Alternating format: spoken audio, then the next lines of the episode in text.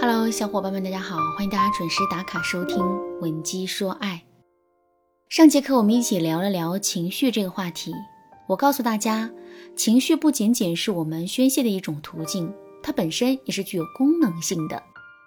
情绪的第一个功能呢，是通过释放情绪信号，传递我们的心声。第二个功能是制造性张力。下面我们接着来说第三个功能。利用情绪跟男人在精神上产生共鸣。一提到懂男人、精神共鸣等等一些关键词，我们首先想到的可能会是一些沟通方法和技巧。确实，通过语言上的互动交流啊，再搭配上一些沟通技巧，我们确实能够在一定程度上跟男人产生精神上的共鸣。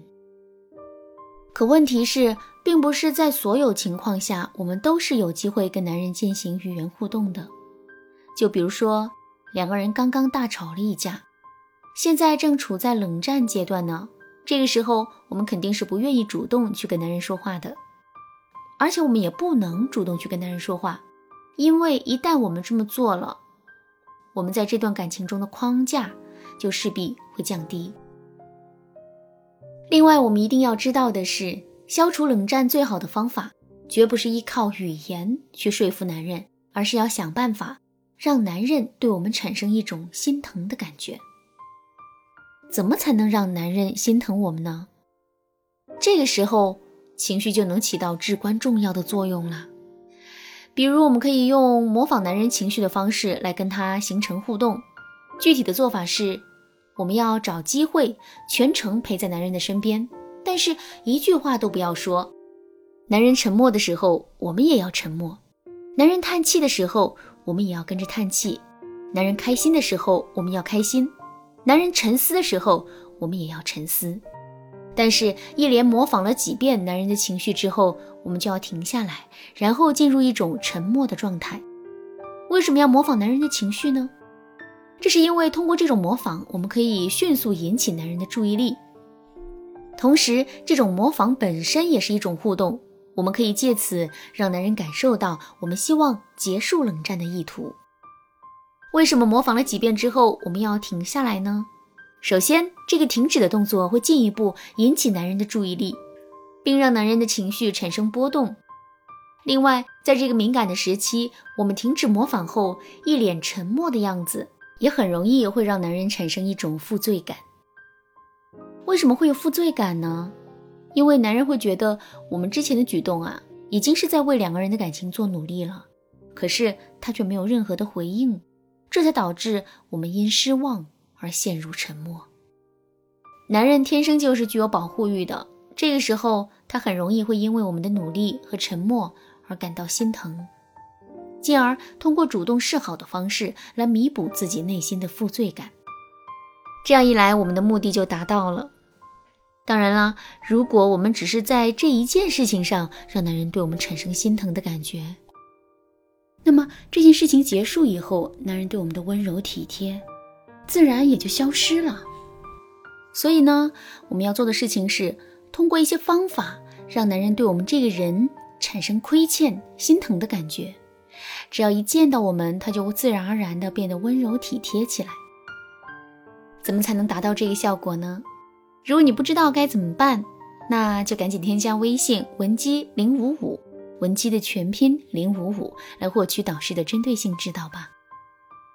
好啦，说完了情绪的第三个功能，下面我们接着来说第四个功能，借助情绪来建立自身的爱情框架。情绪是什么？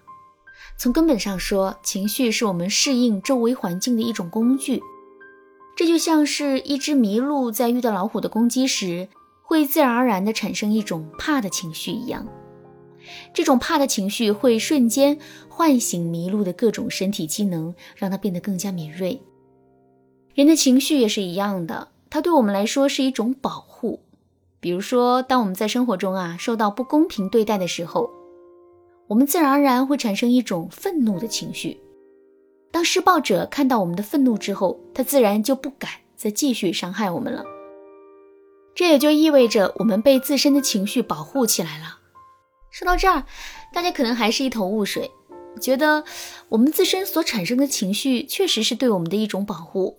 可是，这跟我们在感情中的框架有什么关系呢？当然是有关系的。不过，在弄清楚这一点之前，我们要先知道到底是什么框架。其实，所谓的框架就是我们对自身原则的坚持力。比如说，我们绝对不允许男人出轨，这是我们的原则。只要男人违背了这个原则，我们就会毫不犹豫地跟他分手。当我们做出分手的这个举动之后，我们的框架就坚持住了。不过呢，这种框架还是比较低层次的，因为最终的结果是两个人会两败俱伤。高层次的框架是让男人怕，因为怕，男人才会不敢越雷池一步。怎么才能让男人感到害怕呢？其实啊，在大多数的情况下，我们怕的都不是结果，而是对结果的想象。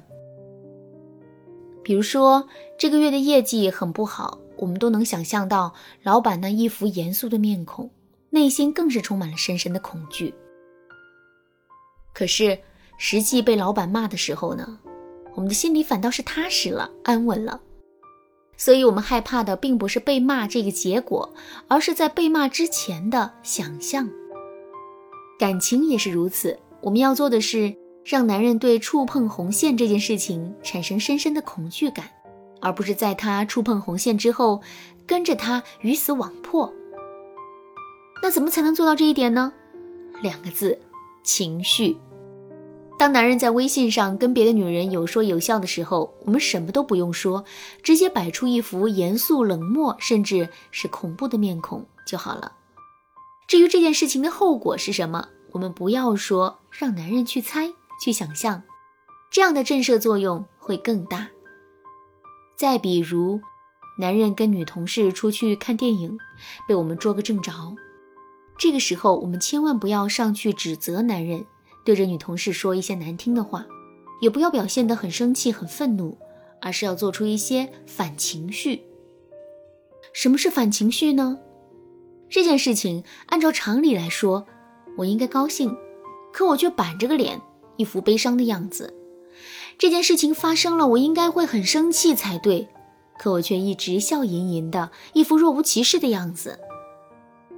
这种反情绪会给人造成一种。恐怖的震慑力，把这一点应用到感情上，我们就能更好的树立起自身的框架了。当然啦，反情绪的运用是一个比较复杂的过程。